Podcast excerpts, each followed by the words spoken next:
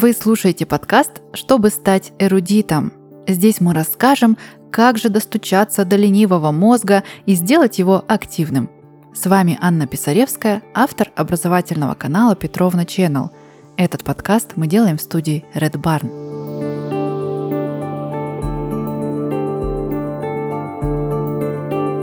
Вот мы и добрались до последнего выпуска этого сезона – в нем я подробнее расскажу про нашу природную, естественную лень и прокрастинацию, а также вспомним самые важные моменты из 12 прекрасных уже вышедших выпусков. Прокрастинация. Слово, которое уже стало больше мемом, чем термином. Такое спасительное оправдание для незаконченных дел и отложенных занятий. Но давай начнем с того, что прокрастинация – это не совсем лень. Это довольно вредное явление, когда человек постоянно откладывает даже важные дела на потом заменяет их чем-то неважным, испытывает из-за этого негативные эмоции и тем самым создает реальные жизненные проблемы. А лень – это же когда ты просто не хочешь что-то делать, потому что тебе не хватает интереса или озадаченности этим делом. То есть прокрастинация – это прям, можно сказать, синдром, а лень – это наша нормальная биологическая функция сбережения ресурсов. Например, если мне нужно закончить проект по работе до завтра, проект уже оплаченный, от этого зависит работа других людей, и я же сама же хочу развиваться в этой деятельности, но я весь день сижу в соцсетях, смотрю сериалы, гуляю и ненавижу себя за это, то это прокрастинация. Если же я в выходной день просто решаю не идти на прогулку и вместо этого лежу и смотрю все те же сериалы, то это нормальная обычная лень. И вот у лени как раз есть довольно четкое биологическое объяснение, которое я уже не раз упоминала, но проговорю снова. Мозг очень энергозатратен, он тратит около 20-25% глюкозы и кислорода в организме, при том, что по объему является всего лишь маленькой его частью. И представь, что было бы, если бы мозг не был ленивым и прижимистым в своей активности. Тогда ему требовалось бы еще больше ресурсов, и всему остальному телу просто не хватало бы питания либо мозг постоянно сидел бы в дефиците и все равно работал плохо. В общем, то, что у нас сейчас есть, это, видимо, максимально оптимизированная, продуманная система. А почему, собственно говоря, мозг столько ест? Чем это, позвольте, обусловлена такая прожорливость? а тем, что мозг вообще никогда не отдыхает. Он активно работает даже когда спит или когда мы ничем не заняты, и функций у него при этом огромное количество. В журнале Science Alert опубликовали исследование, в котором подробно рассказывается, насколько сложным является процесс передачи информации между нейронами. А нейронов в нашем мозге же миллиарды. То есть и получается, что в нашей голове круглосуточно происходят миллиарды сложнейших биологически затратных процессов передачи информации каждую секунду. И представляешь, даже у пациентов, которые лежат в коме, мозг потребляет всего на треть меньше энергии, при том, что по показателям кажется, что он вообще не работает. Теперь, зная все это, 25% уже не кажутся таким большим количеством. И в целом стоит сказать спасибо мозгу, что он такой выборочный в своей активности. Но все, что мы говорили сейчас, это больше относится к естественной линии, когда мозг просто ищет легкие пути решения задач. А прокрастинация, про которую мы так часто слышим друг от друга, она немного про другое, как мы уже выяснили. Мы часто можем откладывать важные дела на потом, занимаясь чем угодно вместо того, чем нужно на самом деле заниматься. Например, купила онлайн-курс «Не могу никак пройти». Книжки лежат годами, не могу заставить себя читать. Что-то задали по учебе, ну, опять сделаю это когда-нибудь потом или не сделаю вообще. Все это выглядит так, как будто мы просто пытаемся обмануть сами себя. И есть несколько возможных причин, почему это происходит. Давай обсудим их поподробнее. Первое, о чем стоит вспомнить, это переутомление – если ты не отдыхаешь, если твой мозг перегружен, то, естественно, ему тяжело сосредоточиться, и он начинает искать способы разгрузиться, отключиться, получить дозу радости. Отсюда возникают эти бесконечные отвлечения, чаю налить, ответить на сообщения, подумать о чем-нибудь и так далее. А мозгу и так тяжело сконцентрироваться, и получается, что до работы дело вообще не доходит.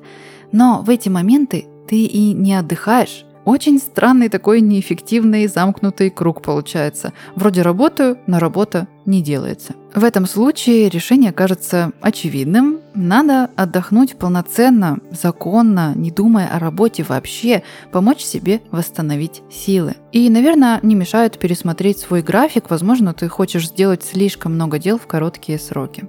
Идем дальше. Отдельной причиной прокрастинации может являться плохой сон. То есть отдыхать ты вроде отдыхаешь, веселишься и живешь полной жизнью, но спишь мало, сон поверхностный, ложишься поздно, встаешь рано. И, к сожалению, никакие схемы отдыха или упражнения не заменят полноценный сон. Сон – это, правда, базовая функция восстановления организма, и мозг во сне делает кучу важных штук. Поэтому, если ты плохо спишь, то мозг не успевает очистить завалы информации, отделить ненужное от нужного, и в результате эффективность мозга очень заметно снижается – работа делается плохо, начинаешь больше отвлекаться и здравствуй, прокрастинация. Если же все это не про тебя, а дела все-таки откладываются, то, возможно, дело в твоем перфекционизме. У меня довольно много знакомых, которые не берутся за дело только потому, что понимают, что не смогут сейчас его сделать идеально. И из-за глобальности своих взглядов просто откладывают кучу дел на вечность вперед.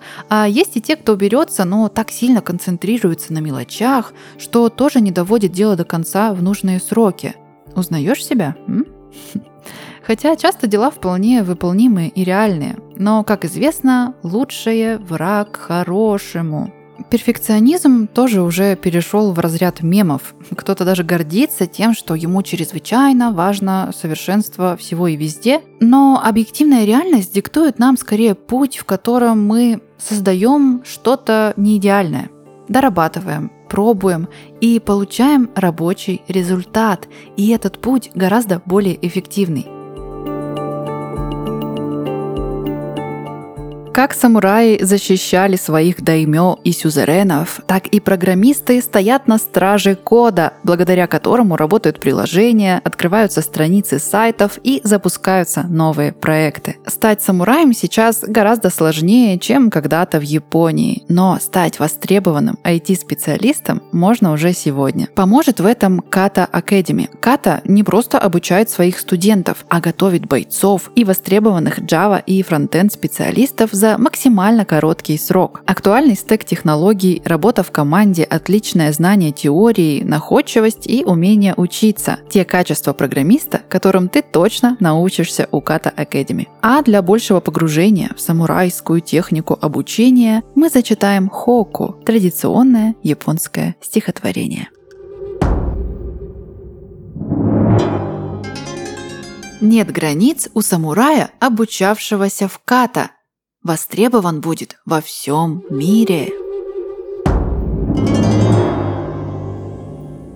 Если вы давно ищете способ поменять сферу деятельности и у вас есть интерес к программированию, то нужно только одно – мотивация поступить в Kata Academy, где каждый найдет себе занятие по силам и по душе – Школа создала модель обучения, которая дает возможность сменить специальность на востребованную, независимо от дохода и бэкграунда. Результат обучения может быть только один – трудоустройство в IT. Это гарантировано по договору, как и оплата за результат, то есть после старта на должности разработчика. Большие изменения не бывают простыми, но в Kata Academy знают, как найти первую работу IT. Ссылка в описании.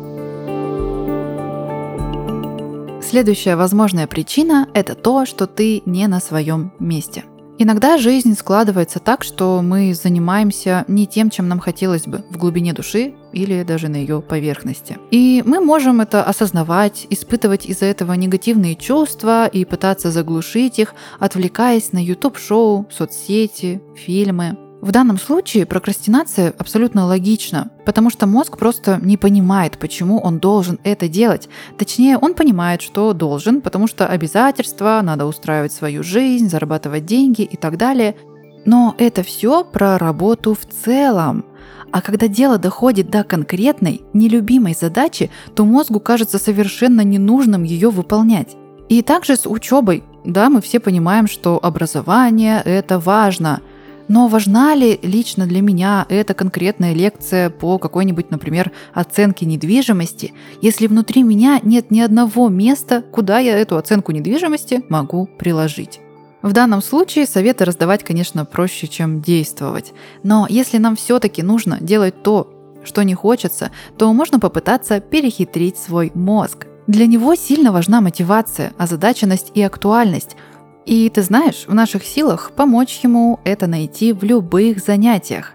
Э, например, я не люблю делать уборку дома. Это та задача, на которую лично мой мозг отказывается выделять вообще хоть какие-то ресурсы. Но я люблю снимать видео для своего канала. И как же я могу это все вместе связать и применить на практике?